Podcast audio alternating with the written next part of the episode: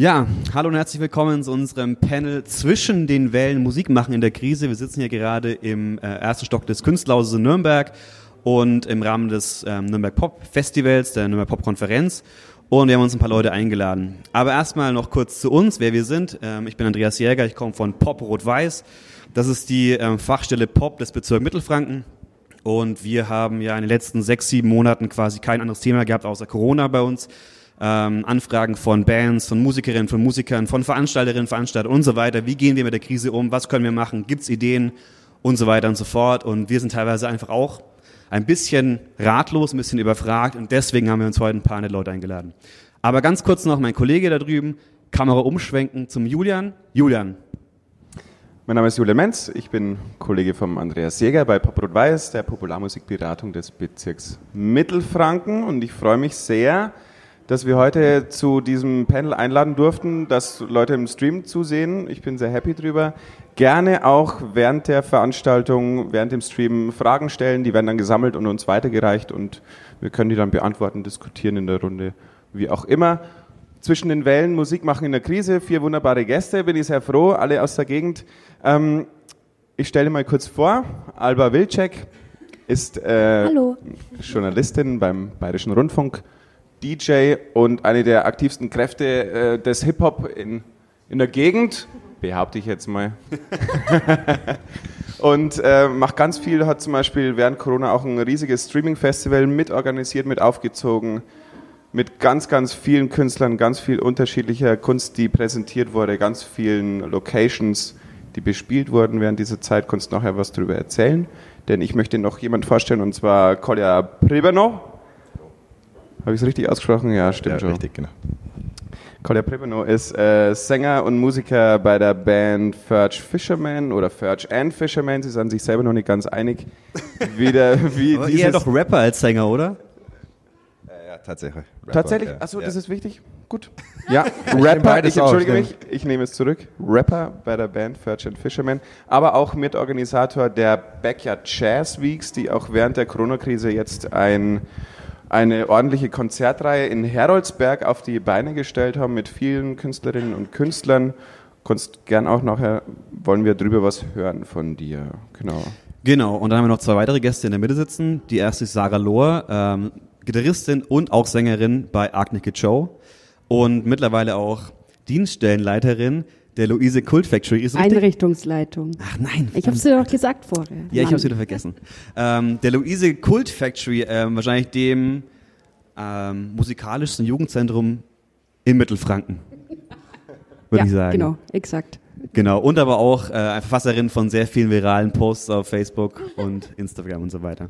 Daneben Wolfram Kellner, ähm, eine lebende Legende, kann man fast schon sagen. Schlagzeuger bei JBO, früher bei Fiddler Screen, ähm, außerdem noch Schlagzeuglehrer und ja, auch, wie soll ich sagen, Workshop-Host, diverse Workshops, auch in der Musication. Und ähm, ja, Wolfram hat einige interessante Konzerte gespielt, Autokonzerte und so weiter auf dem Fernsehturm in Nürnberg. Vielleicht kann er dann noch dazu was erzählen später. Genau. Das zu unseren Gästen. Ähm, wenn ihr noch an Sie spezielle Fragen habt, gerne in den Chat reinschreiben. Ähm, genau, am Ende werden wir das alles beantworten. Aber wir gehen gleich mal rein in den Talk. Wie gehen wir rein? Wir gehen rein und zwar, wie es schon im Titel heißt, es geht um Corona, selbstverständlich. Und wir alle sind hier irgendwie Künstlerinnen und Künstler und uns hat es bestimmt stark betroffen, alle. Jeder hat es irgendwie gespürt. Das war so eine, ja, so eine brodelnde Geschichte, die daherkam im Winter auf uns. Irgendwie kam das immer näher. Manche Länder hatten dann schon irgendwie einen Lockdown, in Deutschland noch nicht. Niemand wollte es so richtig wahrhaben. Ich war es auch nicht so richtig und plötzlich ähm, kam dann auch bei uns der Lockdown und auch die Einschränkungen. Ähm, und die haben uns bestimmt stark betroffen. Vielleicht möchte ich kurz mal was darüber berichten. Gerade mit Acne Kid Show hat äh, für April einen Release geplant gehabt, natürlich wahrscheinlich auch mit Tour. Ähm, vielleicht konntest du mal einfach für dich persönlich, Sarah, was dazu sagen zu diesem Thema, wie das für dich sich angefühlt hat.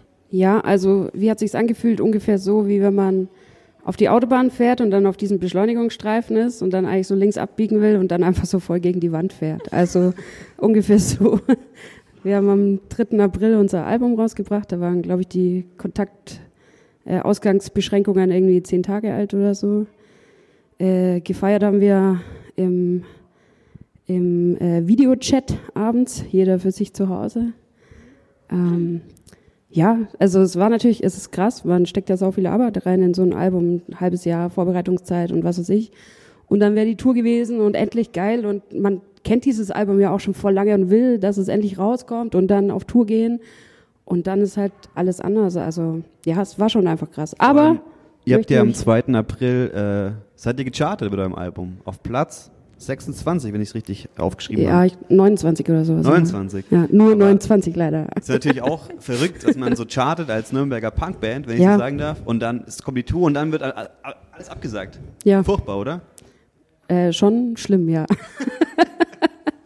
Aber ich möchte mich nicht beschweren halt so, weil, keine Ahnung, wir leben nicht von der Musik und äh, es hat ja die ganze Welt getroffen. So, da möchte ich mich jetzt nicht äh, so hinstellen, so unser Album, wir können nicht auf Tour gehen. So, ich meine, klar, das ist natürlich schlimm, wenn man irgendwie viel Leidenschaft da reinsteckt, aber mein Gott, es gibt so viele Menschen, die es schlimmer getroffen hat und deswegen, das Album war trotzdem cool und äh, die Leute haben sich, glaube ich, halt dann einfach zu Hause auf ihren Plattentellern angehört, zu Genüge. Ja.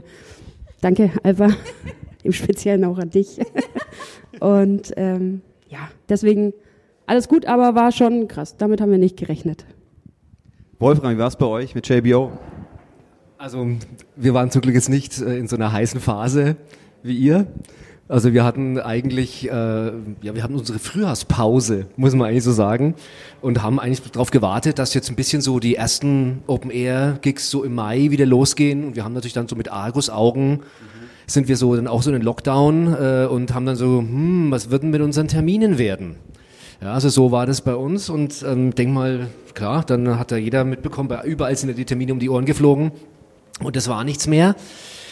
Ja, und ja, wir haben dann angefangen, uns erstmal mit all unseren Menschen, die für uns Termine ausmachen und so, äh, zusammen zu telefonieren und Pläne zu schmieden, wie wir denn da jetzt weiter vorgehen. Und ja, haben natürlich dann auch immer wieder neue Pläne gefasst, weil es hat ja nichts geendet. Ne? Ja. ja. Kolja, ihr habt auch äh, im Frühjahr euer Album rausgebracht. Ja. War genauso wie bei Arctic Show, oder? Ja, genau. Also bei uns auch das Album in die Krise rein released und dann nicht auf Tour gehen können. Selber Ablauf. Und ähm, Alba, bei dir war damals äh, eine neue Partyreihe eingestanden. Ja. Die war auch lang angekündigt und äh, ja ja, wir waren alle heiß drauf und auf einmal. Ja, das war sehr, sehr schade. Und zwar ähm, wollten zwei Freundinnen und ich ähm, hier starten in Nürnberg in der Mutz mit äh, Goodies, einer ähm, neuen Hip-Hop-Party-Reihe, ähm, nachdem ähm, ja ein paar von meinen Lieblingspartyreihen ähm, aufgehört haben. Und dann wollten wir hier durchstarten und haben das schon ewig lang geplant und es war dann für den 28. März geplant und eine Woche vorher war der Lockdown und ich war so traurig. Das war, aber gut, ich sehe es wie die Sarah. Ähm, wir leben auch nicht davon und ähm, ich für mich war einfach sautraurig, weil ich ähm, also weil das für mich immer so zum ja, zur Lust des Lebens dazu äh, gehört und auch so viel Lebensqualität ist, einfach auf ähm, Konzerte zu gehen und auf Partys zu gehen und das halt einfach erstmal weggefallen ist. Aber das ist, ähm, ja, also Privilege halt. Wie war das für dich als Journalistin? Kam da irgendwie ein Einstellt rein oder habt ihr dann noch mehr gearbeitet? Habt ihr einfach das Konzept umgedreht auf Corona?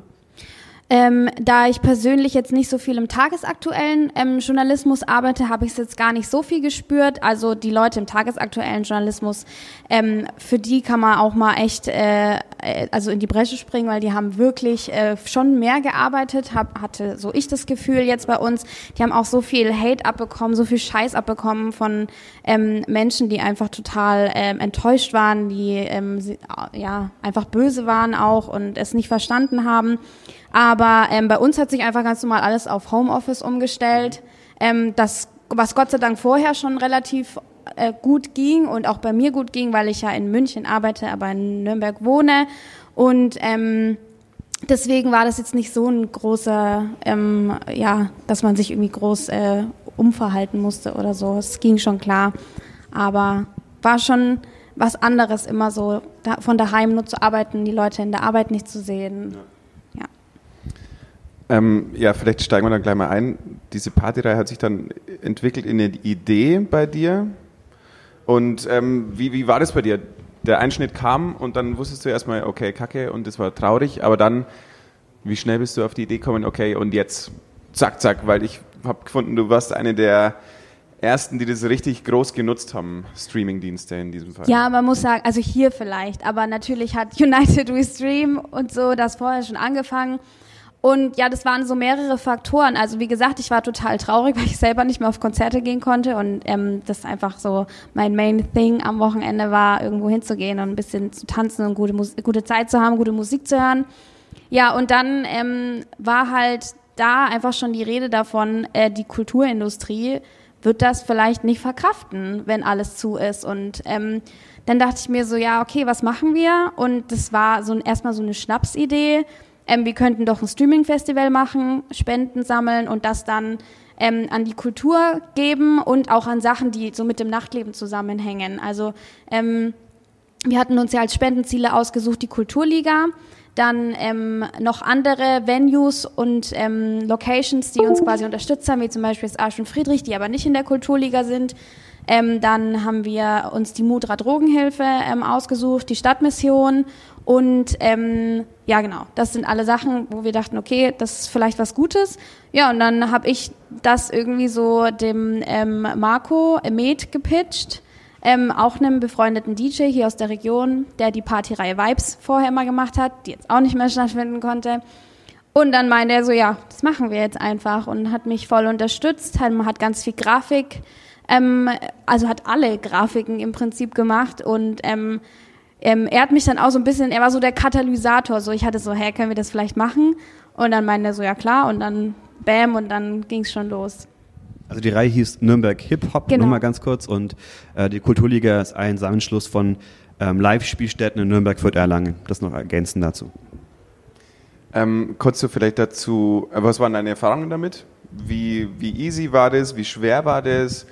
Und ja, das so, Feedback auch. Ja, so ein kleines Fazit auch ziehen dazu. Ähm, also das Feedback war ähm, eigentlich durchweg positiv. Leute haben sich sehr gefreut. Auch ähm, die KünstlerInnen, die wir gefragt hatten, haben sich sehr gefreut. Und ähm, dann ist es vielleicht wie immer, wenn man halt ähm, sagt, okay, nee, sowas machen wir jetzt. Ich meine, wir waren ein Team von ähm, fünf, sechs Leuten ähm, mit dabei ähm, Lukas Sellerer noch, ähm, DJ Dufte, ähm, einer meiner besten Freunde. Dann ähm, hatten wir noch Tim und Jan Weinziel am Start, die ähm, eigentlich die Streams ähm, zum Großteil ähm, durchgezogen haben und dann auch krass ähm, hier aufgefahren sind mit Drohne und so. Das war Wahnsinn. Sowas hätte ich zum Beispiel, das wäre halt auch nicht in meinem Kopf gewesen. Das hat sich dann so ein bisschen verselbstständigt.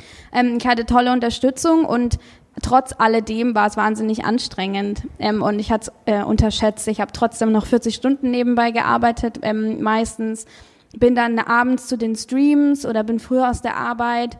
Ähm, nebenbei noch das Instagram-Game, was ja unfassbar wichtig war in der Zeit, weil man sich halt nicht so oft gesehen hat und alle waren halt auf Social Media und so hat man halt auch alle erreicht. Und da muss man dann auch schon ein bisschen Zeit investieren, damit es halt auch ankommt. Ja, und ähm, was mich halt super gefreut hat, das hätte ich auch vorher nicht gedacht. Ähm, ich konnte halt neulich insgesamt 2000 Euro an Spenden überweisen. Danke nochmal an alle an dieser Stelle. Das war Wahnsinn. Ja, danke auch nochmal an Kolja fürs Dabeisein. Virgin Fisherman haben auch gespielt. Ähm, genau. Vielleicht gehen wir da gleich mal rüber an, an dich. Wie war denn deine Erfahrung erstmal da mitzuwirken und wie stehst du dem Thema Livestreams allgemein gegenüber? Ist es für euch ein Thema? Also äh, ich muss sagen, dass es sehr viel Spaß gemacht hat, da mitzuwirken, vor allen Dingen deshalb, weil wir bis dato kein Konzert gespielt hatten mit unserer neuen Platte. Stimmt, das ja. heißt, es war sowas wie unser Release, auch wenn es sehr abgespeckt war, weil wir normalerweise mit Liveband spielen und in dem Fall war es eine DJ-Rap-Show, aber es war auch sehr, sehr schön, das alles mal im Nachhinein, weil es eben mitgeschnitten wurde, im Nachhinein nochmal angucken zu dürfen. Ähm, also danke für die Einladung, das war echt sehr schön.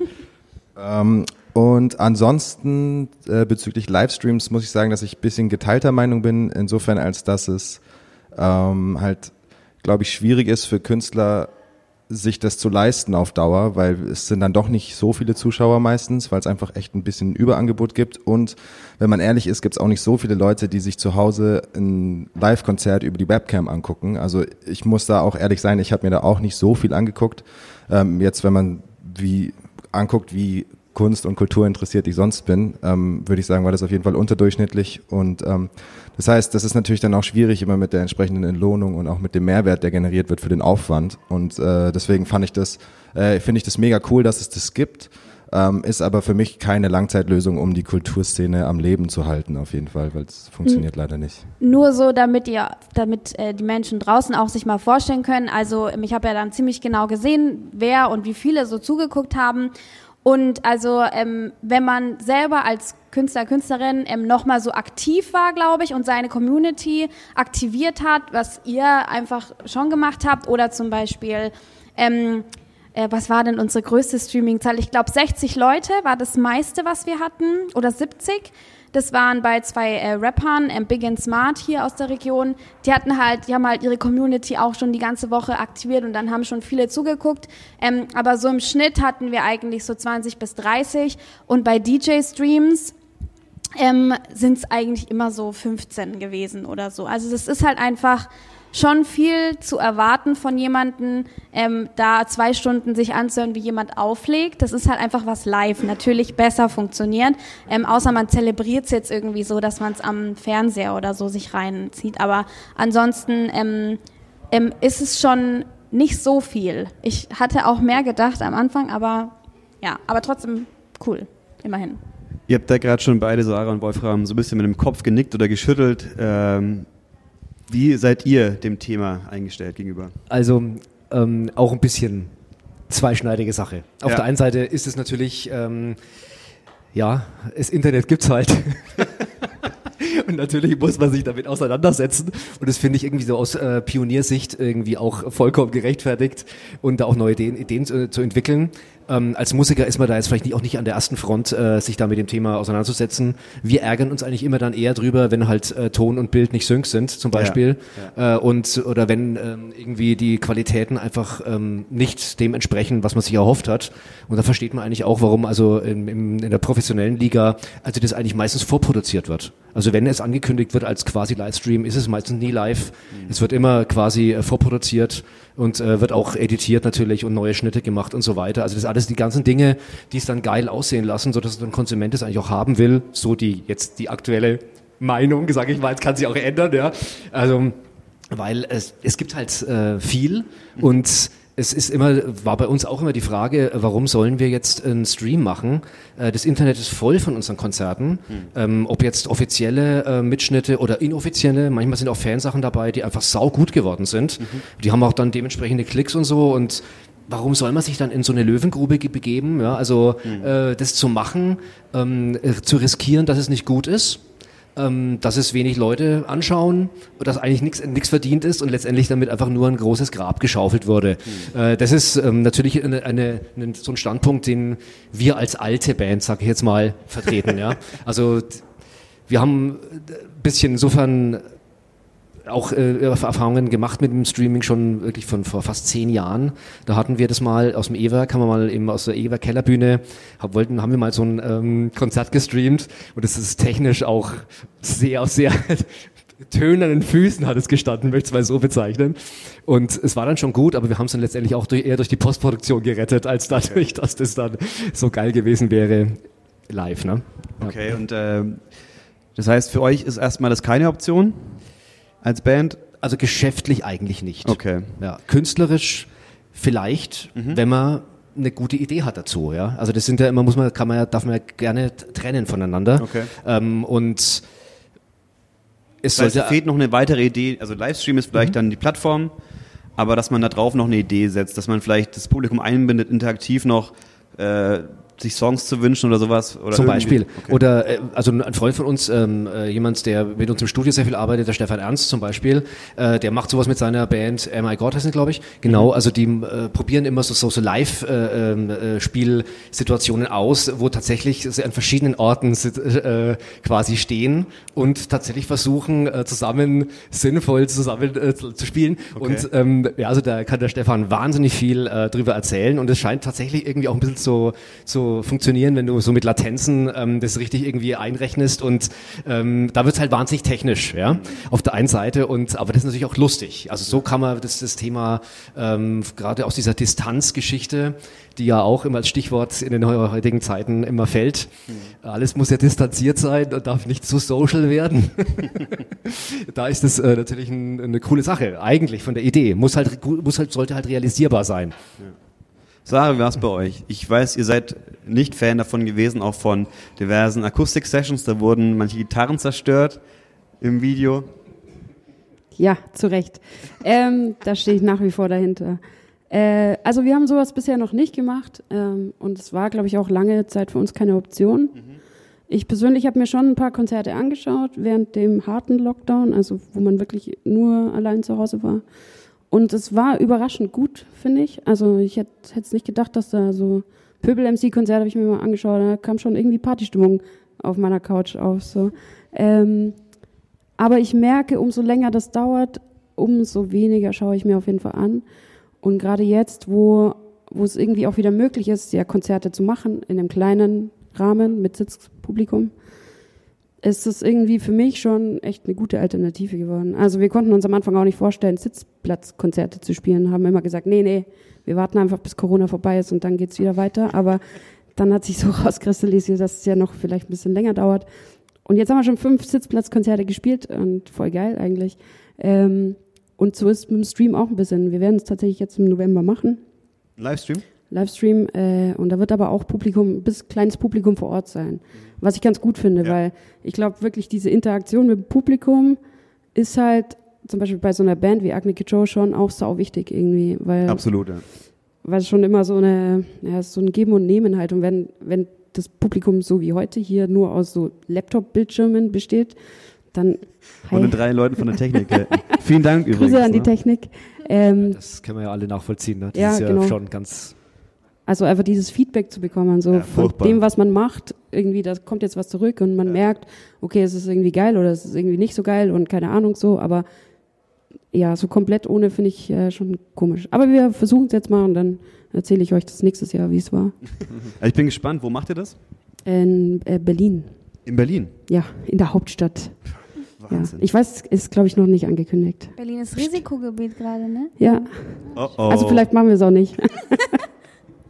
Ähm, noch eine Sache noch ganz kurz zum Thema Livestreaming. Äh, Wolfram, ich weiß von dir, dass du via Skype Unterricht gibst, Schlagzeugunterricht. Wie kann das funktionieren? Ja, das ähm, hat ähm, sehr gut funktioniert. Ich dachte irgendwie, das ist auch ein riesiger technischer Aufwand, aber ja. das ist ja eigentlich durch die Zwänge im Lockdown äh, eigentlich geboren worden, dass ähm, ich halt einen Haufen Schlagzeugschüler hatte, ähm, den ich natürlich trotzdem gerne ein bisschen Unterricht hätte zukommen lassen wollen. Mhm. Und ähm, das hat dann aber gut funktioniert. Ähm, ich habe meinen Keller dann halt dementsprechend äh, ausgestattet und äh, mit Technik und das ist wirklich gut angenommen worden und okay. das mache ich eigentlich jetzt immer noch. Und das Lustige ist, dass es äh, tatsächlich äh, sogar ein bisschen Zuwachs gegeben hat an Schülern dadurch. Also die dann jetzt gar natürlich nicht der, der heimische Stamm äh, so war, sondern ja. halt ähm, Leute wirklich aus anderen Städten, also so. aus Hamburg und sonst wo, die dann, ähm, den ich immer noch Schlagzeugunterricht gebe, obwohl jetzt hier eine Präsenzunterricht, der jetzt immer noch möglich ist, ja. wieder immer noch möglich ist und ähm, das mit den mit meinen äh, hiesigen Schülern ja auch so läuft, aber ähm, ja, ein Hamburger Schüler äh, hatte ich jetzt vorher nicht, ne? das, das ist wirklich, geht wund, das ist äh, wunderbar, funktioniert wirklich super gut, Sound ist gut, Kommunikation ist gut okay. und ja, das ist finde ich schon, also das hätte man vorher nicht ausprobiert. Ja. Äh, und das, äh, das sind so Dinge, ähm, die mir dann schon äh, das macht dann schon Spaß, wenn du quasi so schon ins Wasser geworfen wirst, plötzlich ist alles anders, die Regeln sind anders und äh, du kannst dann was machen und es funktioniert sogar. Ja. Das ist schon geil. Also spannende Sache. Ja, ja voll. Auch nochmal zu dem, was du vorhin gesagt hast, ähm, dass jetzt ähm, dass du es besser findest, wenn man was ähm, Neues quasi mit dem Stream ähm, ausprobiert. Mhm. Ich finde es gerade schön, eben weil, glaube ich, Corona auch die Möglichkeit gegeben hat, dass man mal wieder so ein bisschen umdenkt und aus der Not heraus irgendwas Schönes ähm, hervorbringt sozusagen mhm. und ähm, es gab ja auch voll viele coole Streaming-Konzepte.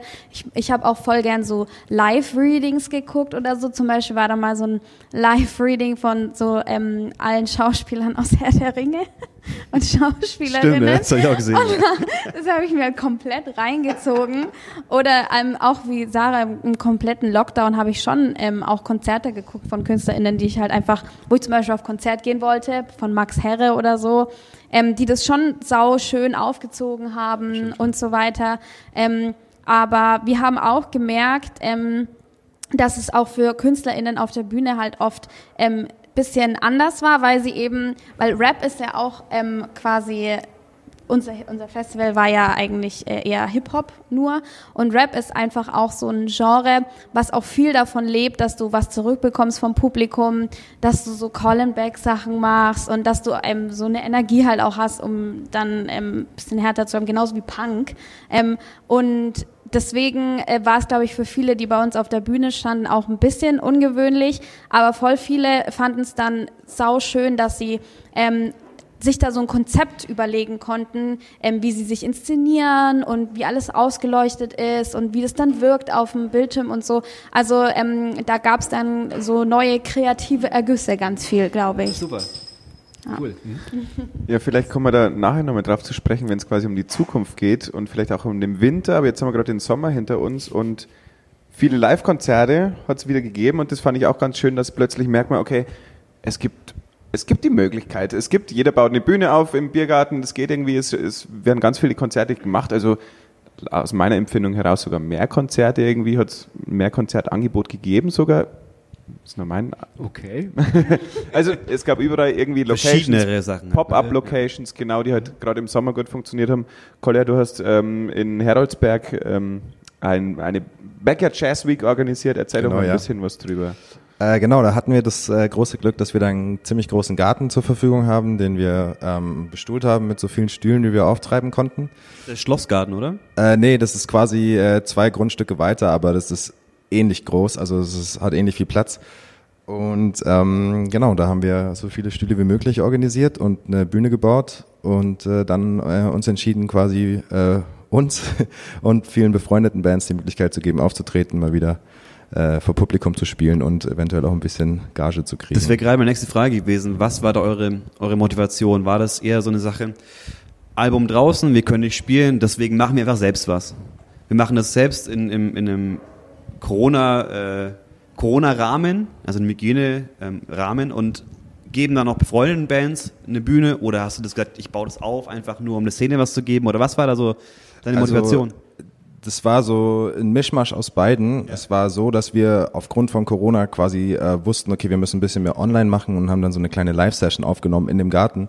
Haben dann gemerkt, ah, das funktioniert ziemlich gut in dem Garten. Der Garten ist schön und die Sonne geht genau da irgendwie hinter der Bühne unter und dann ist das Licht auch irgendwie schön, dann brauchen wir nicht viel Lichttechnik und was. Und dann haben wir uns irgendwie entschieden dazu, dass wir quasi einfach das, dieses was wir quasi schon hatten, irgendwie an ganz viele andere weitergeben, weil wir ja doch relativ viele im Freundeskreis haben, die auch davon leben und für die das eine harte Zeit war. Und dann war das bisschen so die Idee. Ähm, und dankenswerterweise wurde das auch echt gut angenommen. Also sowohl von der von der Gemeinde Heroldsberg als auch äh, von äh, Bezirk Mittelfranken hat uns äh, unterstützt und auch Bayern 2 hat das Ganze supportet und so. Also wir hatten echt super viel Unterstützung und es hat daher sehr viel Spaß gemacht und wir haben es als Erfolg verbucht. Wie viele Shows gab es denn? Es waren insgesamt fünf Shows mit jeweils zwei äh, Bands. Ähm, aber die letzte Show ist leider ausgefallen aufgrund von schlechtem Wetter. Das ist halt dann leider die Downside, dass man keine Indoor-Alternative anbieten kann. Aber die Show davor hat es auch geregnet, aber es kamen trotzdem 100 Leute oder so, ne? Ähm, genau, nicht, nicht ganz 100. Es waren eigentlich 100 Karten verkauft, also Vorreservierungen. Ähm, gekommen sind dann aufgrund von Regen nur 75. Aber es war trotzdem erstaunlich, dass bei Wind und Wetter äh, sich 75 Leute nach Heroldsberg begeben, um ein Konzert zu sehen. Wie war denn damals die Gemeinde drauf? Ähm, also die Stadt Heroldsberg, wie war das denn? Du gehst da hin und sagst, hey, wir wollen da was machen. Können wir, dürfen wir? Haben die euch was in den Weg gelegt? Also genau, ich habe das äh, mit dem Ordnungsamt zuallererst geklärt. Die haben mich dann oft ans Gesundheitsamt äh, quasi verwiesen, weil das ja auch viel damit zu tun hatte. Und äh, ich muss sagen, dass das Heroldsberger Ordnungsamt wahrscheinlich eines der korrektesten Ordnungsamte ist, die es gibt. Das ist ein richtig, richtig netter Dude, der das macht. Und ähm, der hat uns Shoutout. also, Shoutout ans Heroldsberger Ordnungsamt. Ähm, die haben uns absolut keine Steine in den Weg gelegt, sondern die haben im Gegenteil, die haben uns das echt locker ermöglicht. Also ähm, auch so mit dem Wetter. Wir mussten jetzt nicht die Anträge schon vier Wochen vorher einschicken, sondern er hat gesagt, schick's mir dann, wenn du weißt, ob es stattfindet oder nicht, dann zahlst du nicht und so. Also war viel solche Sachen dabei. Und ähm, dann habe ich sogar noch das Glück gehabt, dass ich quasi in den Gemeinderat gegangen bin und mein Projekt vorgestellt habe und äh, quasi gefragt habe, ob die Stadt interessiert wäre daran, das irgendwie zu fördern, weil wir auch nicht wussten. Haben sie auch gemacht, ne? Haben sie auch gemacht, ähm, obwohl es eigentlich schwierig ist, weil ich kein Verein bin, sondern eine Privatperson. Ähm, aber das war dann trotzdem, dass sie das eingewilligt haben. Ähm, ja, was uns sehr geholfen hat, da wir ja keine Infrastruktur hatten für Konzerte, also weder Technik, noch Bühne, noch Stühle und so. Es musste ja alles irgendwie bezahlt werden und dadurch waren wir sehr dankbar über jede finanzielle Spritze. So, also war das jetzt dann auch letztlich finanziell ein Erfolg für alle Beteiligten? Ja, also wir konnten jeder Band eine akzeptable Gage zahlen, glaube ich. Also es waren jetzt natürlich keine horrenden Summen, weil sich das auf die Zuschauerzahl halt leider minimiert und man kann jetzt auch nicht super teuer werden im Eintrittspreis. Aber auf jeden Fall, also ich, keiner hat drauf gezahlt und äh, es wurde Umsatz generiert. Also wir sind sehr, sehr glücklich, ja. Und auch der, der, der Workload war zu stemmen, selber quasi spielen auch und ja. trotzdem noch veranstalten. Äh, ja, genau, das war zu stemmen. Es war tatsächlich zwischenzeitlich äh, schwierig, aber da habe ich Glück, dass ich einen riesen Freundeskreis habe, die da auch echt super hilfsbereit waren. Ähm, und da hatten wir dann viele Leute, die an der Bar umsonst mitgeholfen haben oder den Eintritt gemacht haben und so. Insofern war das echt äh, gut zu handhaben. Das war wie war das bei euch, Wolfram? Ähm, ich komme darauf zu sprechen, weil ich gesehen habe, ihr habt Autokinokonzerte gespielt, ihr wart auf dem Fernsehturm in Schweinau, bilde ich mir ein. Ja. Waren das, also es waren nicht eure eigenen Veranstaltungen, aber ihr habt da ganz normal performt, normales Set, alles wie immer? Äh, nee, ganz so normal war es nicht. Also äh, die Autokinokonzerte waren schon so, da sind wir wirklich mit einem kompletten Hofstaat angereist. Also das waren... Ähm, ja, äh, in verschiedenen Städten. Ähm, wo waren wir überhaupt? In, in, in Karlsruhe, in Stuttgart, ähm, also hier gab es jetzt keins. Ich weiß nicht, ob es hier überhaupt äh, sowas noch gegeben hat, weil das Autokino ist ja, glaube ich, zu äh, da am Flughafen.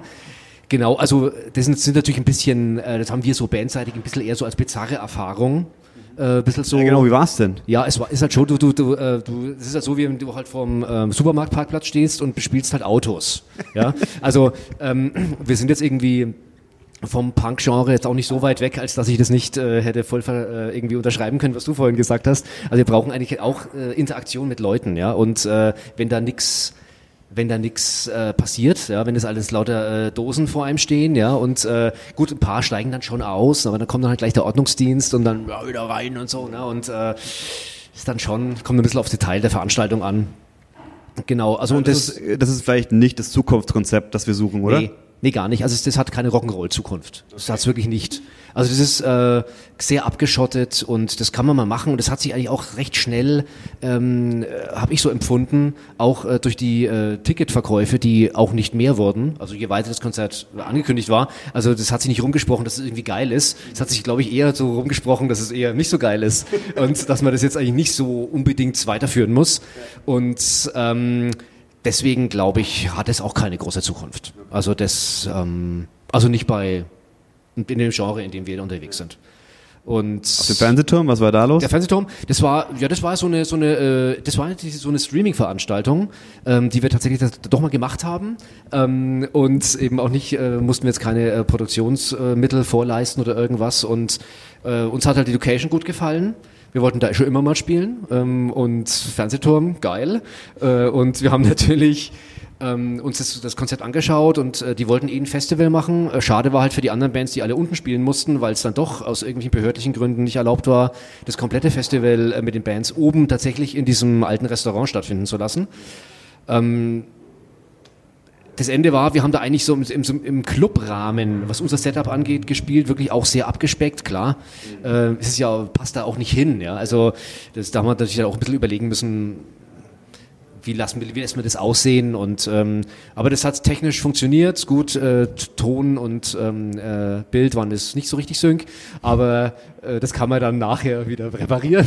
Aber es war, sagen wir mal, ganz nett, sowas zu machen. Es oder? war eigentlich ganz nett. Okay. Genau und ähm, Festivals sind ja eigentlich meistens immer ganz nett, man trifft andere befreundete Bands und hey, euch gibt's auch noch, geil und dann gibt's halt dann Also das hatten wir den Sommer jetzt so auch nicht, ne? ja. Äh, weil Festivals gab es ja keine und das war in dem Fall eigentlich das, das erste coole, ähm, mal wieder ist ein Festival halt, ne? So, genau.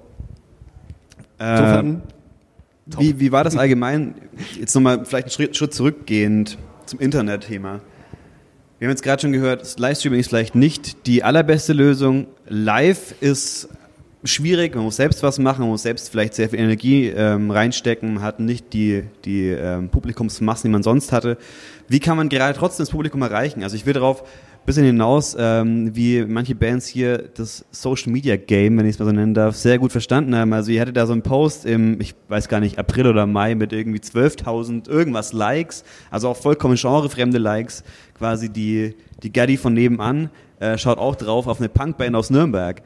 Ähm, war das für euch ein bewusstes Medium zu sagen, wir gehen aufs Internet, wir machen da Posts, die uns auf, auf, ja, auf der Seele liegen oder wir machen da ein Band-Battle mit einer anderen Band aus Nürnberg, mit Maffei habt ihr das gemacht zum Beispiel? Ähm, also wir haben uns jetzt nicht auf die Tagesordnung geschrieben, so heute machen wir jetzt irgendeinen viralen Post, ähm, sondern es ist halt einfach aus Versehen so passiert.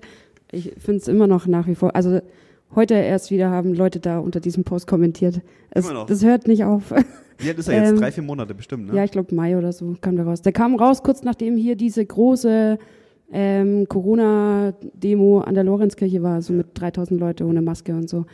Ähm, und da saß Matthias einfach zu Hause, also unser Sänger, und war so wütend und hat es einfach in die Tastatur gehackt und halt einfach auch absenden und dann irgendwie, ja, waren wir arbeiten und so und zwei Stunden später reingeschaut und so, ah, fuck, Alter, was geht ab?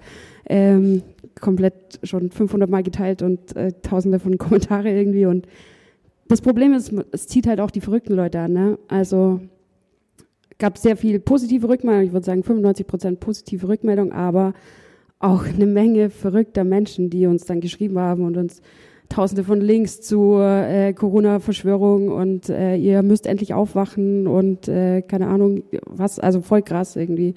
Ähm, ich weiß jetzt nicht, ob ich das heute noch mal so machen würde tatsächlich. Ja? Also ich glaube, da muss man sich äh, es war schon äh, eine witzige Erfahrung, aber es war schon auch was, was einen einfach eine Woche lang beschäftigt. Ja. Also am Anfang haben wir nämlich auch versucht, noch irgendwie den Leuten zu antworten auf ihre Kommentare und so weiter. Kannst du vergessen irgendwann. Und irgendwann konntest du das einfach echt vergessen, so weil man gar nicht mehr hinterherkam. Es wurde ja dann auch immer geteilt und dort noch verlinkt und dann äh, ist es plötzlich noch in der Taz erschienen und äh, keine Ahnung, also. Also was, ja was ich aber so bei euch das, das Gefühl habe und auch bei vielen anderen Acts und auch jetzt bei dir aber zum Beispiel, dass die Frequenz, die Posting-Frequenz ja höher geworden ist, dass man mehr schreibt, dass man mehr sich darüber ausdrückt und kommuniziert. Oder meinst du nicht? Ja, doch, aber ähm, ich glaube halt, dass viele also bei mir war es jetzt nicht so krass. Ähm, um nochmal kurz zu erklären, ich habe halt erst so letztes Jahr so richtig angefangen, ähm, in Clubs aufzulegen und hatte voll viele Gigs geplant, habe mich mega gefreut, alles ins Wasser gefallen. Und dann dachte ich mir halt, ja, okay, wie mache ich jetzt oder wie kriege ich es vielleicht hin, dass es, wenn ich, also dass ich, wenn es wieder losgeht, dann auch wieder Gigs bekomme und dass die Leute nicht vergessen, was eigentlich eine totale doofe Angst ist. So natürlich vergessen einen die Leute nicht, so wie sie JBO oder Agni Joe oder Virgin Fisherman nicht vergessen. Aber ich glaube, ähm, da man nur online kommunizieren konnte und da einfach sich so viel nach innen gewandt hat im Lockdown auch, dass ähm, das Game, Social Media Game bei vielen schon gestiegen ist und ähm, dass, äh, dass es auch leichter war, dass zum Beispiel solche Posts halt viral gehen, weil ähm, in der Zeit, ja genau, weil alle daheim sind, weil alle ja nur über eine Sache nachdenken und weil da ja eh so eine riesige, hiesige Diskussion auch ähm, äh, direkt am Anfang schon entstanden ist, besonders ähm, in Sachen Kultur, ja. weil es eben, weil es wurde, ich weiß nicht, wann ich es das erste Mal gelesen habe, das war vielleicht drei Wochen nach dem Lockdown, aber ähm, da habe ich schon zum ersten Mal gehört, die Kultur sind die ersten, die rausgehen müssen und die letzten, die wahrscheinlich wieder reinkommen und ähm, oder die halt wieder loslegen können so richtig. Und ähm, ja, also deswegen denke ich, ist es ganz natürlich, dass man mehr ähm, die Kanäle jetzt nutzt, die man nutzen kann, wo man Leute erreicht, weil man halt echt nicht jede Woche einen Gig spielen kann. Genau, und gleichzeitig ist es aber irgendwie auch total schwierig, weil man dieser ganz normale Content, den man normalerweise hat, so mit Konzertankündigung und äh, dann mal ein Foto von dem Konzert und so, es fehlt ja alles. Also weil du hast ja nichts mehr. Es macht irgendwie auf der einen Seite macht schon kreativ, weil man sich halt überlegt, ne, auf Instagram irgendwelche geile Quiz-Stories zu erstellen und so. Ähm, aber es ist schon eigentlich auch so, ja, man macht es halt, weil man sonst nichts man hat nichts zu posten, wenn Aber einfach nichts stattfindet. Ich, ich kann es gerade eigentlich mal einordnen. Mir hatte zum Beispiel dieses äh, Söder-Quiz, was sehr, sehr gut gemacht wurde und auch sehr witzig war. Ähm, ihr hattet aber auch zum Beispiel zum Release, habt ihr euch selbst interviewt ich weiß gar nicht, ob das, wie das genau produziert worden ist, aber ihr habt euch selbst Fragen gestellt und die wurden dann ausgestrahlt. Wäre das auch ohne Corona passiert oder war das dann besonders da in dem, in dem, in dem Moment einfach da schon? Und ja, das wäre nicht ohne Corona. Äh, also das wäre so nicht gewesen, weil wir hätten am Abend ein Konzert gespielt im ja, Zeppau okay. und äh, wären den ganzen Tag voll busy gewesen und so. Und also ja, das war schon so aus der Not heraus geboren. Klar, es ist alles cool. Äh, ich finde es auch okay, sowas zu machen. Ich finde es aber auch okay, wenn Bands einfach sagen, ey, fuck, wir, wir sind eigentlich da, um Musik zu machen und wir haben gar nicht so Bock auf dieses Insta-Game irgendwie. Und für, bei uns ist jetzt einfach mal ein Jahr Funkstille und dann hören wir uns nächstes Jahr wieder. Ist auch voll die äh, legit Einstellung, finde ich. Aber es kommt ja auch immer, wir waren ja vorher auch nicht, es war ja nicht so, dass wir uns da jetzt auf Instagram angemeldet haben zu Corona. Also wir waren ja vorher, ja, ich bin einfach im Internet zu Hause, um das so mal zu sagen. ähm, und deswegen, ja, ist es natürlich für mich oder auch für dich wahrscheinlich, Alba, ganz normal, dass wir das irgendwie, dass man das halt dann verstärkt auf Social Media irgendwie macht.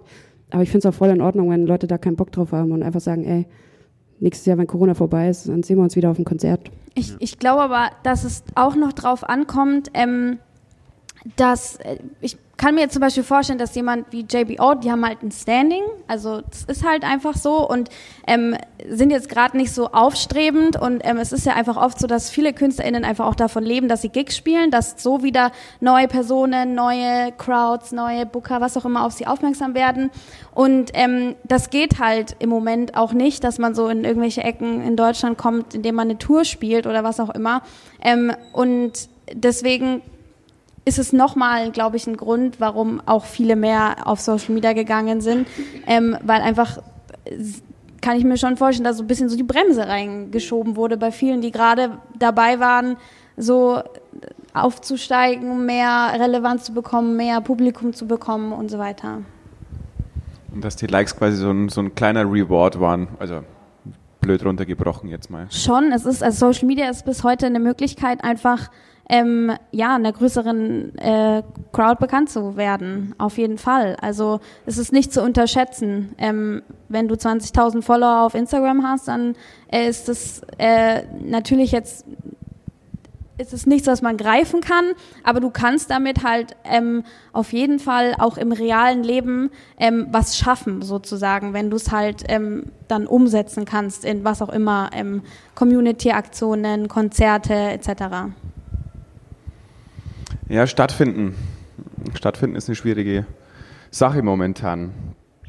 Ähm, ja, vielleicht, was war denn euer Gefühl, also diesen künstlerischen Stillstand erstmal zu merken und ich weiß nicht, irgendwie, jetzt denkt man den Winter, Open-Air-Veranstaltungen, ja, wird schwierig, wahrscheinlich, ne? wird eher schwierig aussehen nicht alle Städte geben ihre großen Hallen, stellen die zur Verfügung, damit man da schön Konzerte veranstalten kann. Leider. Ähm, was ist denn euer Gefühl dahingehend? Also, wie wird es weitergehen? Was, was, wie fühlt ihr euch? Wie geht ihr damit um? Ganz persönlich. Kolja, vielleicht kannst du da kurz ja, was dazu sagen? Also, ähm, na, muss man sich natürlich schon überlegen, wie will man das handhaben oder man muss sich vielleicht sogar so eine Art von Strategie zurechtlegen, damit man da nicht komplett verschwindet und einfach nicht weiß, wie man da jetzt weitermachen soll, wenn man eigentlich für den Winter eine Clubtour geplant hatte oder so. Ähm, ich glaube, in unserem Fall ist es jetzt so, dass wir das quasi als Pause nutzen, um einfach kreativ zu arbeiten, wahrscheinlich mehr Videocontent produzieren und äh, in die nächste EP gehen und halt einfach sagen, okay, unser Album ist zuerst äh, fünf Monate alt, aber dann gibt's halt jetzt bald wieder was Neues, weil wir jetzt die Zeit haben, anstatt eben die Zeit mit Live-Spielen zu verbringen. Und ähm, ich meine, die Zeiten sind zwar in einer gewissen Weise langweilig, aber ja doch auch inspirativ, äh, weil es einfach viel Veränderung ist und ich glaube, dass man das auch nutzen kann. Ähm, ja, schade ist natürlich schon das, dass äh, Content produzieren auch irgendwie immer Geld kostet und keinen Ertrag bringt irgendwie und man sich irgendwann auch fragen muss, so wie, wie soll ich das refinanzieren, wie soll ich davon leben? ähm, wenn man keine Chance spielt. Die Gagen sind ja dann doch meistens der größte Income. Ähm, das heißt, dafür muss man sich noch ein bisschen äh, Lösungen überlegen. Da fände ich es auch irgendwie von der Politik äh, schön, nochmal irgendwie Perspektiven zu öffnen für Künstler, die genau dieses Problem jetzt gerade haben, für Bands, die das gerade haben. Ähm, du meinst eine Förderung für Content? Förderung, genau, solche Sachen, äh, Förderungen oder äh, Geld, äh, Geldtöpfe, für die man sich bewerben kann, wo man dann vielleicht bestimmte Gründe angibt. Das muss ja nicht immer Videocontent sein, das kann auch was anderes sein. Aber dass man da mehr so, ich denke jetzt in die Richtung Initiative Musik, die hat es gemacht, die haben jetzt eher von 40 Prozent Förderung auf 90 hochgestockt, was ich insane finde, was richtig cool ist.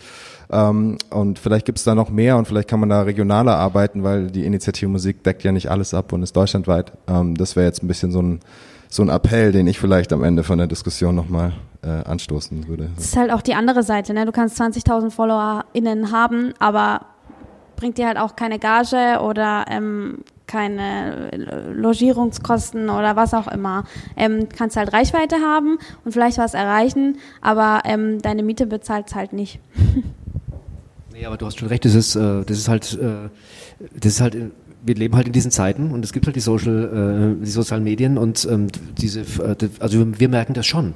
Also, dass das, äh, wenn das gut gepflegt ist, dass das durchaus in, dann äh, sich quasi in Ticketverkäufen ähm, widerspiegelt. Wir glauben, dass wir das, äh, dass es da ganz klare ähm, Erkenntnisse haben wir Absolut, da schon gewonnen. Also es ist so. Das ist, deswegen ist es auch ähm, nichts, keine keine Arbeit, die umsonst ist. Also gerade jetzt in einer Zeit, wo man vielleicht nichts ähm, wirklich das real auf der Straße mit Touren oder so bewirken kann, ähm, kann ich echt auch nur dazu raten. Was habt ihr, habt ihr da konkret irgendwas gemacht? Ich habe gesehen, ähm, äh, der Fight hat so Gitarrenvideos gepostet, wo er was ja, nachspielt und sowas. War das für euch so eine so eine Idee, um einfach präsent zu bleiben? Ja, also der, der, der Veit ist da, glaube ich, auch derjenige, der äh, bei uns da wirklich am agilsten ist und ähm, ähm, sich auch am besten damit auskennt und sich auch am liebsten damit befasst. Okay. Das ist schon so.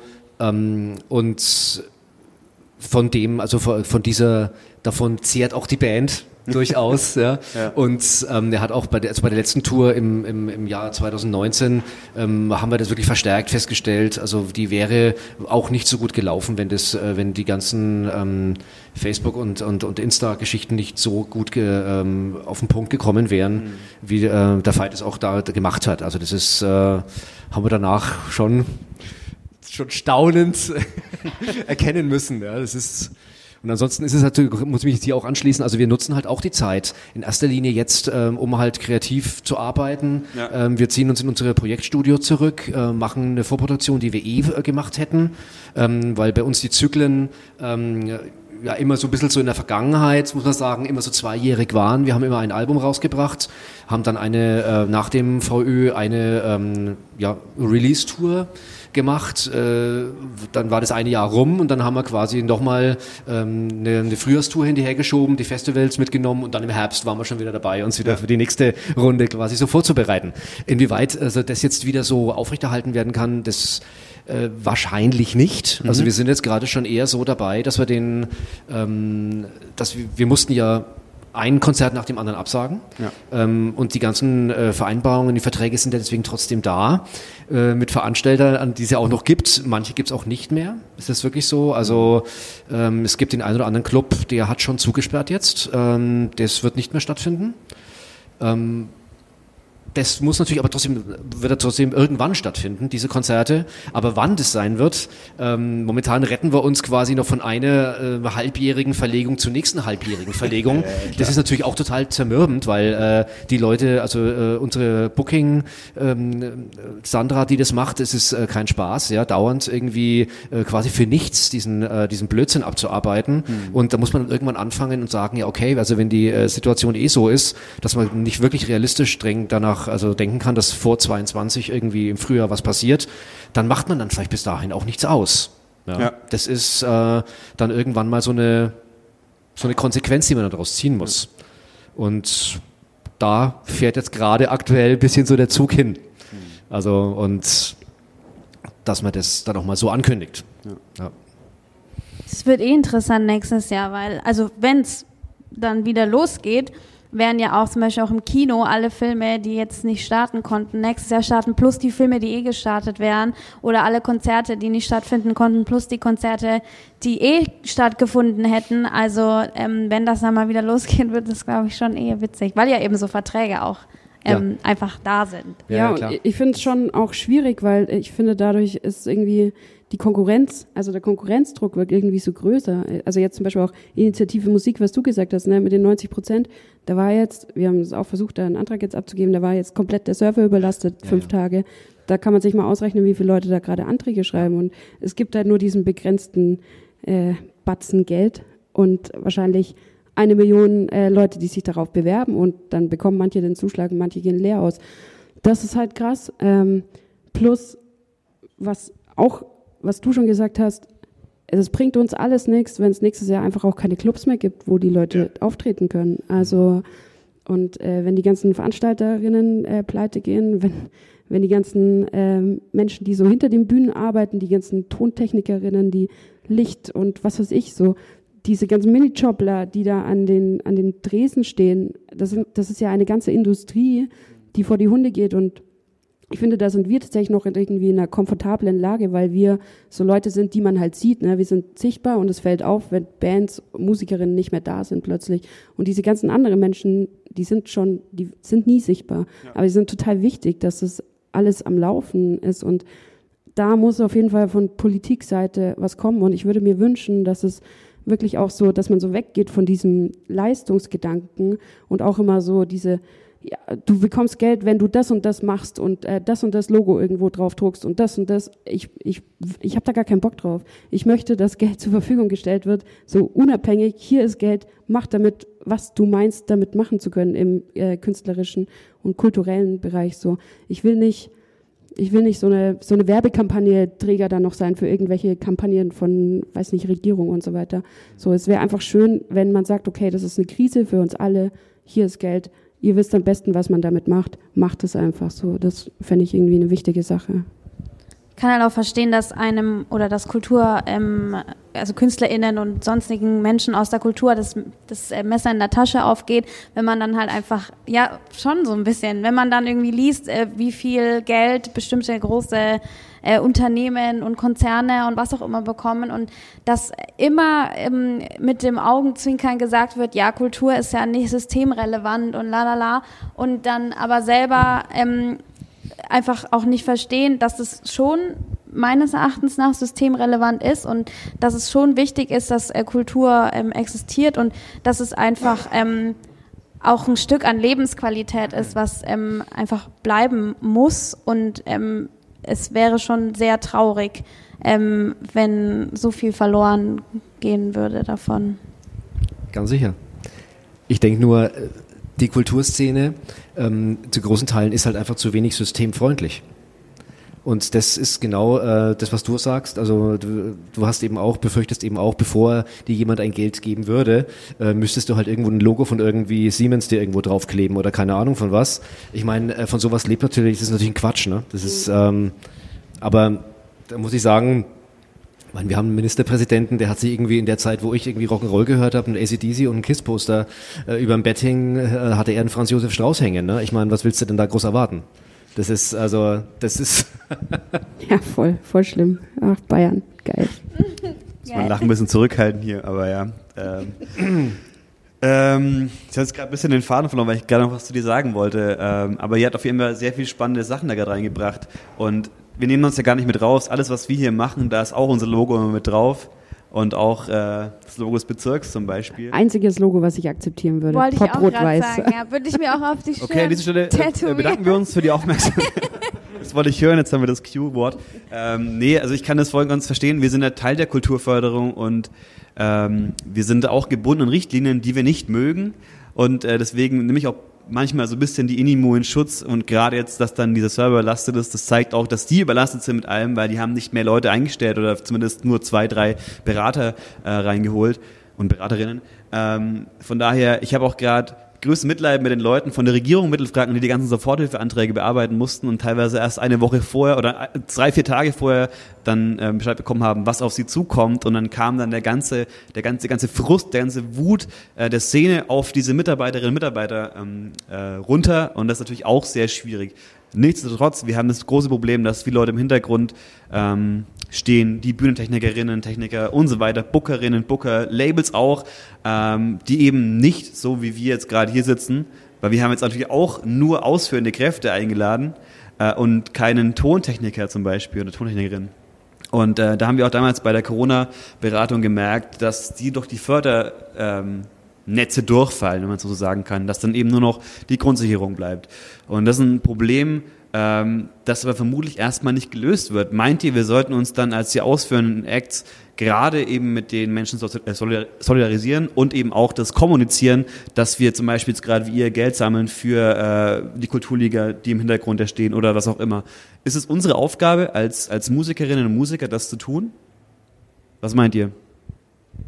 Ähm, also ich würde es nicht als Aufgabe bezeichnen, aber natürlich, äh, es ist eine solidarische äh, Geschichte, ja. äh, natürlich darauf aufmerksam zu machen, dass diese komische Regelung, äh, dass, dass du nur äh, Ausgaben, Betriebsausgaben äh, irgendwie angeben kannst und dass alles andere zum Leben äh, nicht zählt, dass es einfach grundsätzlich schwachsinnig ist. Ja. Und es ist äh, lebensfeindlich und natürlich trifft es alles die, äh, das sind einfach die Leute, die äh, quasi ähm, einfach ihren, ihren, ihren Job machen und zwar nicht mit einer riesen äh, Investition im Rücken, mit Leasingverträgen und sonst irgendwie bei der Bank mit irgendwelchen Verbindlichkeiten, sondern die einfach gelernt haben, wie man gescheiten Sound macht oder Licht ja. oder und äh, da braucht man nicht äh, große Investitionen getätigt haben, man hat halt ein Handwerk gelernt. Ja, oder ein Laptop halt. oder so. Das reicht manche. Für so Booking-Leute reicht einfach ein Laptop. Ja, genau, so. zum Beispiel. Ja, genau. Das ist die einzige Ausgabe, die die haben im Prinzip. So schaut's aus. Ja. Und ähm, ich meine, und das ist, äh, man kann die Leute nicht dadurch qualifizieren, äh, an solchen Töpfen äh, irgendwie ähm, äh, quasi an solche Töpfe ranzulassen, ähm, nur weil sie keine Schulden haben, ja. betriebsausgabensmäßig, ja. Das ist also das ist äh, grundsätzlich total daneben und das gehört angeprangert ja. und da, ähm, und das muss man natürlich laut sagen, klar. Das um, um den Bogen zu schlagen, auch ähm, bei den Livestreams, also ähm, egal welche Künstlerin, welchen Künstler wir auf der Bühne hatten, ähm, kam der Lichtmensch, ähm, war alles einfach 50 Prozent geiler. Guten Ton hatten wir auch nur, weil es jemand gab, der ausgepegelt hat. Es wäre einfach nicht. Sie sind genauso Teil ähm, einer Produktion, eines Konzerts und ähm, finde ich auch äh, wahnsinnig unfair, ja. Ja, vielleicht ist dann nochmal äh, gefordert, dass, also erforderlich, dass die Kulturkompetenz auf der Geldgeberseite, in dem Fall wäre wär das jetzt vielleicht Kommunen oder die Regierung oder wer auch immer, die eben Töpfe zur Verfügung stellen könnte. Ja, das sind die einzigen, die wirklich die Möglichkeit hätten, demokratisch geförderte Töpfe zur Verfügung zu stellen, dass man da irgendwie den Kulturkompetenz irgendwie nahelegt. Aber wie macht man das? Also wie, wie kommt man da hin? Wie, wie gibt man sein Anliegen weiter, außer man demonstriert oder man wählt? Ja, oder es gibt ja genug Stimmen, die immer sagen, wir müssten halt auch solche Lobby, so Lobbyvereine gründen, wie die anderen, die immer schaffen, die, den Fuß in die Türen rein zu zwängen bei äh, in irgendwelchen äh, Entscheideretagen. Fühlt sich für mich ein bisschen komisch an, ja. Das ist eine rein emotionale Äußerung von mir. Vielleicht muss man es tatsächlich so machen, ähm, weil man anderweitig sonst nicht kein Gehör findet. Aber es wird sich weisen, ob äh, sich nicht sowas bildet. Ja, Wolfram, ähm, ähm, meinst du nicht, dass zum Beispiel die GEMA oder die GVL, dass die genau das abbilden sollte? Also diese wirklich große Lobby, Verband zu sein? Wir haben die Live-Com für die Veranstalter, haben wir für die Musiker, ja, die Musik. Ja, die, ähm, ja, also was, was Urheber angeht, sicherlich. Ähm, deswegen GVL und GEMA, hast du schon recht.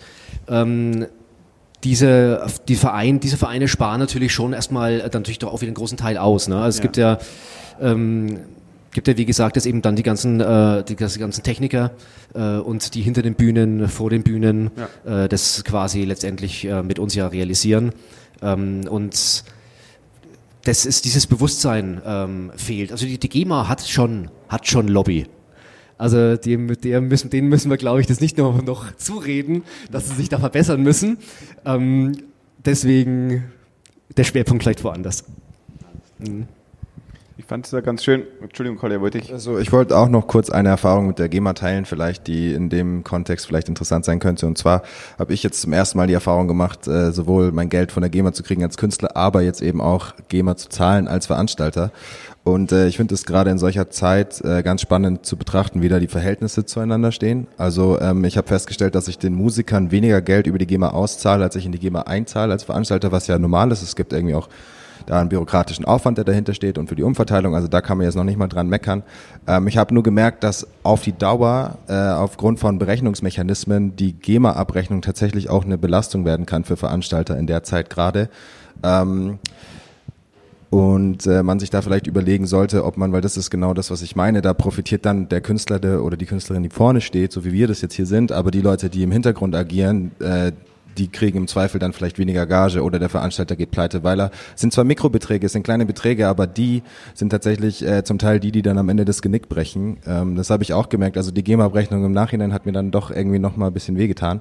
Ähm, Vielleicht sollte man darüber nachdenken, ob man vielleicht für die Zeit ähm, in irgendeiner Form auch ein Subventionspaket schnüren kann oder so und sagt, genau die Leute, klar, dass man weiter die Urheberrechte bezahlen möchte und so, das ist super wichtig, aber gleichzeitig auch die Leute entlasten, äh, die quasi es überhaupt möglich machen, gerade dass Kultur stattfindet. So. Ja. ja, und ich fand dein Beispiel vorher auch ganz gut, das wollte ich eigentlich gerade erwähnen, ähm, dass du einfach reingehst ähm, in den Stadtrat und dein Anliegen vorbringst. Und ich glaube, vielleicht sind, sind so kurze Wege auch wichtige Wege jetzt, gerade für den Winter, wie es weitergehen kann, wie auch äh, Veranstaltungen passieren können, wie Veranstalter irgendwie noch am Ball bleiben können und auch Bands buchen, Acts buchen, in den gegebenen äh, Maßnahmen halt. Nicht jeder Raum steht dafür zur Verfügung, das ist klar, aber weiß nicht, wenn ich an Nürnberg denke, dann denke ich halt an die Meistersingerhalle oder was auch immer. Mhm. Und wo ich mich halt schon wo ich schon ganz stark die Verantwortung direkt bei den Kommunen sehe. Die haben Immobilien, die haben Räume, auch wenn die jetzt vielleicht nicht für super geil sind von der Stimmung her, also oder von der, von der, von, vom Flair her. Aber das fände ich ganz, ganz wichtig, dass man da auf die Kommunen zugeht, mit denen spricht, die vielleicht so erste Resistenzen auch versucht bröckeln zu lassen durch gutes Zureden und Überzeugungsarbeit. Also es ist immer schwierig, klar, das ja. sind immer es kann ja funktionieren. Also die Kulturoase zum Beispiel. Genau. Ähm, das ist ja super schnell für, glaube ich, äh, behördliche Verhältnisse einfach jetzt vonstatten gegangen. Ähm, und da war es sogar der Fall, dass es eine wahnsinnig schöne Stimmung war dort. Ähm, und ähm, das ist halt einfach auch den Leuten ähm, also zu schulden im positiven Sinne, die einfach gemacht haben, die sich gekümmert haben, die äh, ihre äh, Belange vorgetragen haben, die sich dafür eingesetzt haben und es geht anscheinend. Also Schwupps war ein ganz toller Veranstaltungsort da, der meinen Sommer hier in Nürnberg ja. ähm, einfach um so viel bereichert hat. Also es war ähm, echt toll. Also nochmal hier Props an die Leute von der Kulturoase, die es möglich gemacht haben. Ja. Sarah, du bist gerade die Einzige in der Runde, die quasi einen Raum verwaltet. Die Luise. Wie geht ihr da gerade um? Ihr hattet da schon ein paar Festivals. Summer Knockout war ja äh, vor ein, zwei Wochen wieder auch ausverkauft, wie ich es gesehen habe. Natürlich waren dann vermutlich nur 30, 40, 50. 50 dürfen wir reinlassen. Ja. Ähm, habt ihr da gerade andere Konditionen? Seid ihr da sozialer oder was, was ist da gerade die Phase? Also es ist so zweischneidig. Es ist äh, auf der einen Seite freue ich mich sehr, dass wir wieder irgendwas machen können. Ja. Auf der anderen Seite ist jede Veranstaltung so viel mehr Aufwand äh, wie vorher für halt eben 50 Leute anstatt 150 oder 200. Und ähm, klar, die Konditionen müssen anders sein wie früher, weil ne, wenn also wenn das Konzert ein Fünfer Eintritt kostet 50 äh, Leute, kann man sich ausrechnen, wie viel man von 250 Euro bezahlen kann an Bands, Gagen, an Techniker, Technikerinnen und dann hast du noch einen wahnsinnigen Getränkeumsatz bei dieser Menge an Menschen und du brauchst aber das gleiche Personal, vielleicht manchmal sogar ein bisschen mehr Personal. Und ähm, sind wir aber ja einfach, weil wir ne, ein freier Träger und ähm, wir müssen keinen Gewinn erwirtschaften, sind wir in der glücklichen Lage, das machen zu können. Aber wenn ich mir anschaue, ähm, wie so, so Veranstaltungsräume wie der Zepper oder so, die einen Tausendersaal haben und ich glaube, äh, mit Corona-konform jetzt Veranstaltungen mit 160 Leuten machen können dort, ähm, das rechnet sich halt alles nicht. Also das ist das ist äh, komplett irre, so solche Veranstaltungen zu machen. Ich glaube, alles, was gerade bei vielen, äh, die äh, gerade veranstalten, habe ich das Gefühl, die machen das halt einfach nur, damit was gemacht ist, aber Geld verdient ist damit nicht, auf keinen Fall. Und ähm, das ist irgendwie, wenn man sich das überlegt, und im Winter wird es ja sicher nicht besser, das heißt, da braucht es die Unterstützung. Ob die Unterstützung geldmäßig ausschaut, also auf jeden Fall, aber auch so, was du gesagt hast, Julian, Räume, die zur Verfügung stehen, die einfach äh, niedrigschwellig an Veranstalterinnen weitergegeben werden, die einfach diese Möglichkeiten gar nicht haben. Also Club Stereo zum Beispiel, ne? So in diesem Keller, ich weiß nicht, wie viele Leute da man offiziell reinlassen darf. Das, Fünf. ja, wahrscheinlich so.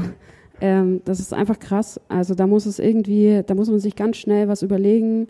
Ähm, und das ist natürlich Aufgabe von uns, von den Veranstalterinnen, aber das ist auf jeden Fall auch Aufgabe hier von den Kommunen auf jeden Fall, ähm, weil ansonsten schaut es echt, glaube ich, äh, schwer aus. Also Februar, März kann man dann mal durchzählen, wer noch übrig geblieben ist. Dazu würde ich auch gerne noch was sagen. Und zwar äh, habe ich und den Vorwurf müssen wir von den Backyard Jazz Weeks uns auf jeden Fall auch gefallen lassen. Da ist ein sehr bitterer Beigeschmack entstanden. Insofern, als dass wir wussten, wenn sich das Ganze tragen soll und wir nicht auch noch bezahlen für das Ganze, müssen wir den Eintrittspreis, weil wir ja sonst keine Gelder haben, müssen wir einfach recht hoch setzen. Und es kommt halt dann zu dem Phänomen, dass Kultur auf einmal nur noch zugänglich ist für privilegierte Personen. Also das ist dann, welche Familie kann sich denn 20 Euro pro Nase leisten, wenn man da zu fünft oder mit zwei Kindern kommt oder so, dann ist man für, bei 80 Euro den Abend, da überlegt man sich das schon zweimal, ob man da hingeht.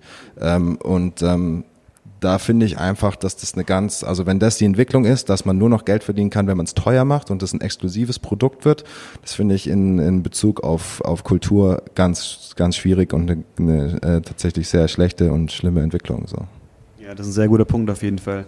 Und das, ähm, wir hatten es vorhin das Thema ja schon, dass jetzt gerade eh schon so ein bisschen ein Konkurrenzdruck entsteht zwischen den Acts, zwischen den Veranstaltern. Wer bekommt die Förderung, wer bekommt den Zuschuss von, von auch dem Bezirk oder was auch immer. Und äh, gerade ist auch mit den Tickets natürlich auch sehr, sehr schwierig, weil es gibt dann geförderte Tickets oder subventionierte Tickets. Muss man gar nicht so weit gucken. Auch letztes Jahr gab es die schon im hochkulturigen Bereich und so weiter. Und dann haben wir sicherlich ein Problem, dass nicht alle Veranstalterinnen und Veranstalter auf demselben Punkt beginnen oder vom selben Punkt anfangen. Ja. Da gibt es dann eben die Vorteile, die man hat. Ähm, da müssen wir auf jeden Fall aufpassen. Aber die Frage ist, was könnte eine Lösung sein dafür? Könnte es eben sein, dass man einen Teil des, des Ticketpreises, dass man das subventionieren lässt durch den Staat, durch den Bund, was auch immer? Ich weiß gar nicht. Habt ihr da schon mal was gehört, ob es da was gibt in der Richtung? Ich glaube, also wir haben jetzt schon ein paar Konzerte gespielt ähm, und äh, also sind halt, glaube ich, je nach Kommune haben dort die Clubs bessere Ausgangsmöglichkeiten als andere. Also ich glaube, in Nürnberg schaut es relativ schlecht aus so. Und ich habe aber schon gehört, je nachdem, wenn du irgendwie in einer reichen Kommune bist und da, wo vielleicht auch Kultur irgendwie einen höheren Stellenwert hat, dann werden die schon wirklich auch direkt gefördert, damit die jetzt was machen können. Und zwar nur von der Kommune, nicht von diesen ganzen ja. ähm, Bundesinitiativen und so weiter. Also das ist, glaube ich, schon, schon extrem wichtig für die einzelnen Veranstaltungsorte, dass so eine Infrastruktur irgendwie geschaffen wird und dass halt auch, dass jeder und jede da die gleiche Zugangsmöglichkeit hat. Also muss man sich halt überlegen, wie man das fair verteilt. Aber es kann irgendwie nicht sein, dass nur derjenige die Kohle bekommt, der die besten Beziehungen hat. So. Also das darf es nicht sein. Nee, nee, auf keinen Fall. Da kann ich auch nochmal einwerfen von vorhin der Vorschlag. Also ich kann wirklich nur dazu ermuntern, quasi direkt in die Politik zu gehen und zu sagen, als Einzelperson, als Privatperson in irgendwelchen äh, Gemeindesitzungen oder so ähm, quasi das sein Anliegen vorzubringen, weil es reicht ja dann doch meistens einfach kurz ein Handzeichen von den Leuten, die im Raum sind, die sich darauf einigen, ja, okay, das können wir unterstützen. Und dann sind eben Gelder da, die das im Zweifel einfach irgendwie dann am Ende fairer gestalten lassen. Ähm, und das ist meistens gar kein so langer Prozess. Also bei mir war das tatsächlich eine Sitzung und eine E-Mail fertig. Also es geht schneller, als man vielleicht Alle meinen ab nach Heroldsberg. Alle Heroldsberg. Wird nur noch dort Die veranstaltet. wieder rausziehen. Alle nach Heroldsberg zum Ordnungsamt. Nochmal ein Shoutout. Ähm, aber glaubst du, dass es gerade nur so ist wegen, wegen äh, der Pandemie, also dass Politikerinnen und Politiker auch wissen, okay, da ist gerade, da drückt der Schuh, oder glaubst du, es ist da immer so? Also ich habe die Erfahrung gemacht, das kann beides sein. Ähm, bei uns weiß ich aber auch direkt aus, aus dem Bezirk, dass zu wenige Kulturschaffende dort direkt vorstellig werden. Ja, aber Hauptsache ist es doch jetzt gerade so. Also ähm, wäre ja gut, wenn Ja. das auf jeden Fall jetzt so wäre. Schon Aber es ist doch so. schade, wenn es nur jetzt so wäre und nicht immer so ist. Ja, das Aber stimmt. gut, das, ja. Wollen wir nicht sagen. Also meinst du, meinst du, es war wirklich so, weil du gemeint hast, ich will jetzt hier fünf Konzerte machen oder glaubst du, dass da einfach, dass sie darauf warten, dass Leute mit Konzepten kommen?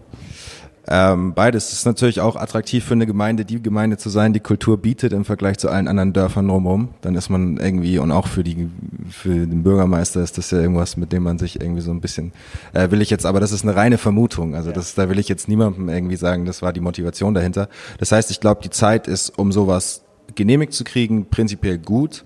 weil eben die Leute wissen, es ist rar und man kann sich da auch als Gemeinde vielleicht gut positionieren. Aber ich glaube, der Prozess dahin und der Weg ist auch nach der Krise derselbe leichte Weg. Also man muss trotzdem nur einmal hingehen und das vorschlagen und dann kriegt man halt sein Nein oder Ja.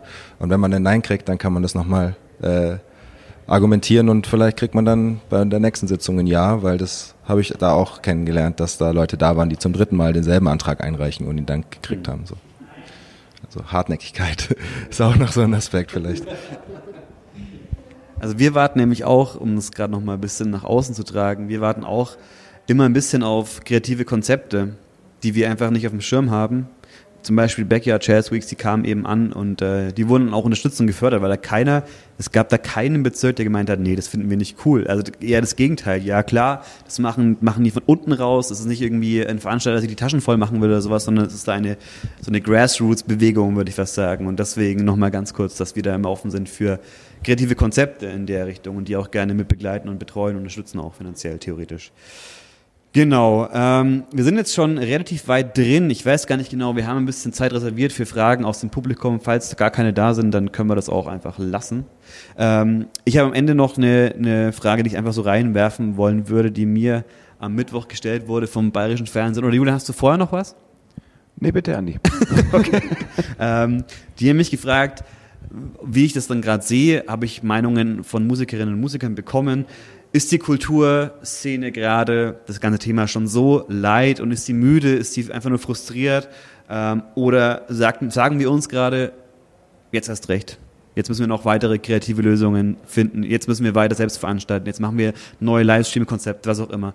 Wie ist es gerade bei euch so? Seid ihr einfach das Thema Leid, wollt ihr einfach wieder ganz normal weitermachen oder sagt ihr, ey, jetzt ist gerade die Zeit, um nochmal besonders zu zeigen, ähm, was wir kreativ drauf haben, auch in puncto Konzeptarbeit? Was meinst du, Sarah? Äh, also bei mir ist es tatsächlich tagesformabhängig. Ähm, Je nachdem, wie, wie, der Kater ist. Heute nicht so gut. Ähm, Sorry. ähm, nee, also ich finde, so ich hatte so Anfang Mai echt mal auch so einen krassen Durchhänger, wo ich mir gedacht, nee, ey, ich mach die Scheiße nicht mit. So, ich verkrieche mich jetzt in meinem Bett und wach wieder auf und dann ist wieder alles gut. Ähm, und dann habe ich aber irgendwie so neuen Mut geschöpft und irgendwie neue Kreativität gefunden, jetzt auch durch die Konzerte die wir gespielt haben, das hat echt so einen inneren Push gegeben, nach einem halben Jahr irgendwie seine LP-Release nachzuholen im Olympiastadion in München. Ähm, uh. Guter Ort für ein Release, ne? Auf jeden Fall guter Ort für ein Release. Danke Corona. Ähm, und deswegen bin ich jetzt wieder so, bin schon wieder, hab schon wieder Bock jetzt was zu machen. Ähm, aber es war schon, hat schon auch Durststrecken irgendwie. Ich glaube, bei vielen war irgendwann mal die Luft raus, Voll. so auch mit diesem ganzen Livestreaming-Zeug. Also ähm, schon an dem, im, in der DJ-Szene haben ja alle angefangen auf Twitch zu streamen und auf Facebook zu streamen und alles mögliche. Und in Instagram-Stories habt ihr auch ein paar Mal zugeschaut. Stimmt, ja. Ja, danke. genau, und auf Instagram haben auch angefangen zu streamen und ähm, dann irgendwann war halt gar nichts mehr, weil ähm, halt dann auch irgendwann sich niemand mehr angeguckt hat, was vollkommen verständlich ist. Ähm, aber ähm, ich, ich habe schon den Eindruck, dass ähm, die Kreativität weiterhin da ist und dass nicht alle so komplett frustriert heulend am Boden liegen ähm, und sich denken, okay, das wird nie wieder, sondern ich meine, viele, also wie kann man denn auch anders? Viele machen halt hauptberuflich Kultur, die müssen sich aus der Notlage heraus im Prinzip neue Konzepte ausdenken und ähm, wenn du dafür brennst, was äh, sehr, sehr viele in der Kulturbranche ähm, auch tun, ähm, die dafür, die brennen dann dafür, dann ist auch einfach, äh, dann geht auch da einem die Flamme natürlich nicht aus, sondern da wird halt einfach weiter überlegt, gut, was können wir machen, wie können wir Kultur ähm, an die Menschen bringen, wie können wir ähm, äh, ja den Vibe rausschicken, wie geht's? Wobei ich schon ein bisschen Angst habe, so wenn man gerade diese ganzen Booking-Agenturen, die äh, seit einem halben Jahr nichts anderes machen, als Termine zu verschieben und zu canceln. Ich habe so ein bisschen Angst, dass da ganz viele Menschen gibt, die sich jetzt komplett aufarbeiten, irgendwie so und halt immer wieder diese Frustration ja auch mitbekommen, so ganz viel und dass die vielleicht wirklich dann so ein bisschen gesundheitlich am Arsch sind, wenn Corona vorbei ist. Also heute so ist auch, mental. Ja, heute ist World Mental Health Day ja. an dieser Stelle. Also ich glaube, dass gerade wirklich richtig viele Leute richtig viel Stress haben und auch Jobs haben, die äh, nicht so viel Erfolge jetzt gerade, also man macht ja gerne Sachen, weil man am Ende ein positives Ergebnis hat. Und jetzt gerade ist, glaube ich, für viele Menschen richtig schwer. Und wenn dann noch so Existenznöte und Ängste dazukommen, kann ich mir schon echt vorstellen, ähm, dass da für die einen oder den anderen eine harte Zeit irgendwie am Laufen ist, die sich vielleicht auch erst in ein paar Monaten oder Jahren dann halt zeigt, was, also was das Resultat daraus ist, weil solange du viel zu tun hast und du hast im Moment viel zu tun, machst du das und ich denke, du funktionierst irgendwie, aber es kann halt gut sein, dass wenn dann alles irgendwann wieder normal ist, dass es halt dann irgendwie schon äh, so seine Spuren hinterlassen hat, das Ganze. Weil eben gerade die Kultur fehlt, wo man sich dann auch gerne am Wochenende die Auszeit nimmt und die Gaudi wiederholt. Also das ist für mich auch selber ein Riesenproblem. Ich will ja am Wochenende irgendwas Schönes auch konsumieren. Ich will sparsam Sachen kennenlernen, die Welt durch die Augen von jemand anders mal sehen. Und das ist ja das, was Musik und, und Kunst auch einem bieten kann. Naja. Das war jetzt ein sehr, sehr schönes Schlusswort. Scheiße, aber zu früh eigentlich, oder? Du, wir hören es einfach auf und können dann auch ein bisschen oben Wie war das mit dem, Dra mit, dem Drama so. mit dem Drama-Joke zu, irgendwie zu früh und so? Wie war das vorhin? Sorry, ja. Ähm, Berufsrisiko. Ich muss ganz kurz noch eine Sache zum Ende loswerden. Wir haben mit Poprot Weiß ja auch ähm, im Mai, bilde ich mir ein, unsere Inklusionskampagne gestartet dieses Jahr. Das wird dieses Jahr ein Magazin. Sonst machen wir immer den Pop für alle Festivalkalender für Mittelfranken. Und dieses Jahr war es das Magazin mit Gastbeiträgen und äh, Infos und ja, einfach sehr schönem Content, würde ich sagen, auch mit einem schönen Video, das wir noch gemacht haben. Und wir hatten da auch mit den ähm, Akteurinnen und Akteuren äh, Kontakt, zum Beispiel mit Dave Güntner.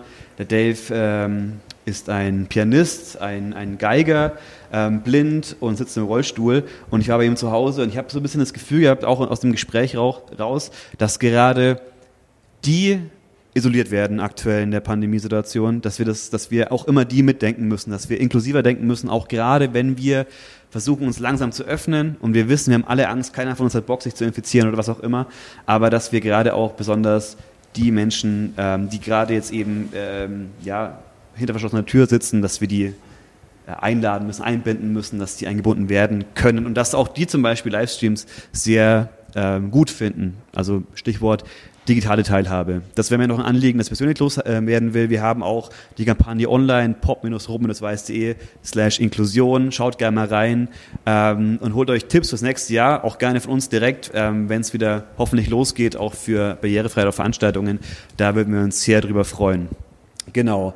Ansonsten sage ich ähm, an dieser Stelle vielen Dank an Kolja Prebano, Wolfram Kellner, Sarah Lohr und Alba Wilczek und auch an Julia natürlich und aber auch an die Technik hier hinten. Ähm, man kann es gerade nicht sehen, aber wenn man hier mal sehen würde, was für so ein Livestream und Technik aufgebaut wird, dann äh, ja, hat man vielleicht doch gar keinen Bock mehr. Und welche Kompetenzen man auch braucht, um das zu bedienen, ja? Ja, das war erfahrungsgemäß, war das auch ganz witzig auf dem Festival, weil wir hatten Streams, wo wir zehn Kameras hatten und Drohnen. Und wir hatten aber auch einen Stream, wo ich alleine vorm PC saß mit so einer kleinen Kamera. und die, die Besucherzahlen waren ungefähr gleich. Aber es ist schon auch ganz witzig gewesen. Nee, auch vielen Dank ans Nürnberg Pop Festival für die Einladung, dass wir wieder da sein dürfen. Ähm, noch ganz kurz, wir haben heute Abend noch zwei weitere Livestreams aus unserer Bühne. Äh, Hinse und Kunst, irgendwo da drüben, bitte ich mir ein. Ähm, Ellen Asteri und äh, Fischer und Rabe ähm, und auch noch auf unserer Facebook-Seite dann den John Steam Jr. Ansonsten, ich glaube, es geht direkt weiter im Anschluss hier. Aber schon mal vielen Dank an alle Zuschauerinnen, vielen Dank fürs Kommen und falls noch im Nachgang Fragen kommen sollen, schreibt uns gerne eine Mail, wir leiten es gerne weiter. Ähm, Gibt es für euch noch irgendwie ein Schlusswort? Ansonsten würde ich hier sagen, wir machen es. Ende aus. Vielen Dank fürs Zuschauen. Macht's gut.